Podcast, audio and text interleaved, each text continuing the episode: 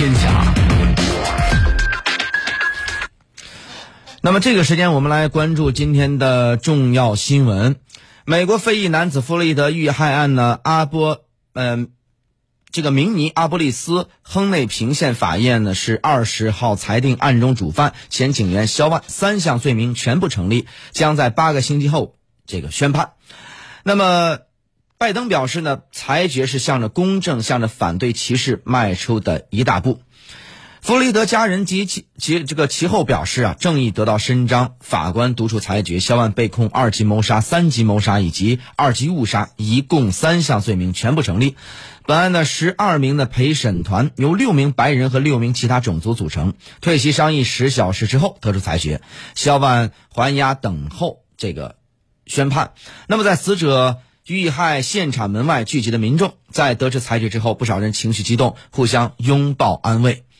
案件呢，从三月二十九号开始审理，控辩双方共传唤了四十五名证人。在宣布肖万罪名成立后，法官卡希尔又宣布了接下来的技术步骤，其中包括了八周后安排对肖万的肖万的量刑。卡希尔表示，法院将在一周内研究肖万的书面论据，并就此发布事实调查结果。随后将要求在四周内获得判决前调查报告，在六周后进行简报，在八周后进行宣判。那么事件呢，在去年五月发生，弗雷德呢在明尼阿波利斯遭到肖万用膝盖这个跪压颈部接近十分钟，最终死亡。事件引爆美国常年的种族的这个一个反抗，多地爆发连串的示威，演变成暴乱和抢掠。那么，美国总统拜登形容弗洛伊德呢被警察肖万啊、跪颈死亡是光天之化日之下的谋杀。对于警察肖万被裁定谋杀罪成，呃，拜登表示，裁决是向着公正、向着反对歧视迈出的一大步。肖万的三项控罪全部成立，呃，预料将判多少刑期呢？民众对拜登的和哈里斯的回应又反应又如何呢？这个我们在后续呢也会继续关注到。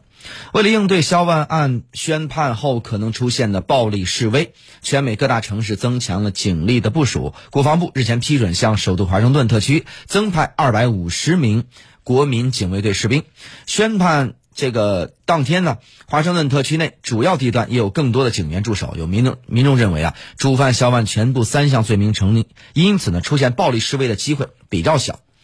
二十号市内主要路段呢有更多警车巡逻，本地警方还要求警员恢复十二个小时的轮班制，部分区域也限制停车。白宫旁呢上周拆下的围栏又重新加装回去，而在白宫北面的黑人的命也是命的广场，在去年经历了破坏的商家现在照常营业，也没有在窗户上加装木板。而在中国城钉上木板的商户呢是寥寥无几，有商家预计。这次如果发生暴力示威，不太可能影响中国城。有民众希望本次这个判决能够推动警察制度的改革。此外呢，有报道称，三个多月来呢，在特区政府多次请求出动国民警卫队，令国防部及国民警卫队愈发的失去耐心。所以，本次联邦政府批准增援的二百五十名士兵，仅为特区政府申请驻军人数的四分之一。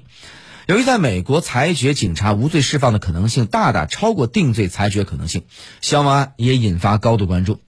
俄亥俄州的鲍林格林州立大学警察威廉研究组发表的一项最新研究表明，在2015至2019年之间，有一百零四名警察开枪致人死亡，被控这个犯有谋杀罪或过失杀人罪，但是呢，只有三十五人被判有罪，而其他人则面临更少的指控，其他人则被判无罪释放。许多观察家认为，此次判决是裁决是现代美国历史上最重要的裁决之一。